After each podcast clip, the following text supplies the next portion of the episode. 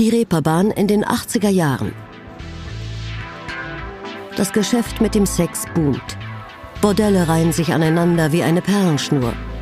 Die sündigste Meile der Welt, so wird die knapp ein Kilometer lange Straße genannt. Und sie macht ihrem Namen alle Ehre.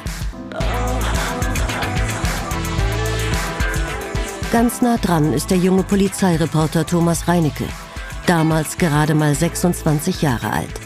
Ich weiß, ich bin selber auch hingegangen. Für mich war es ja immer auch ganz fürchterlich.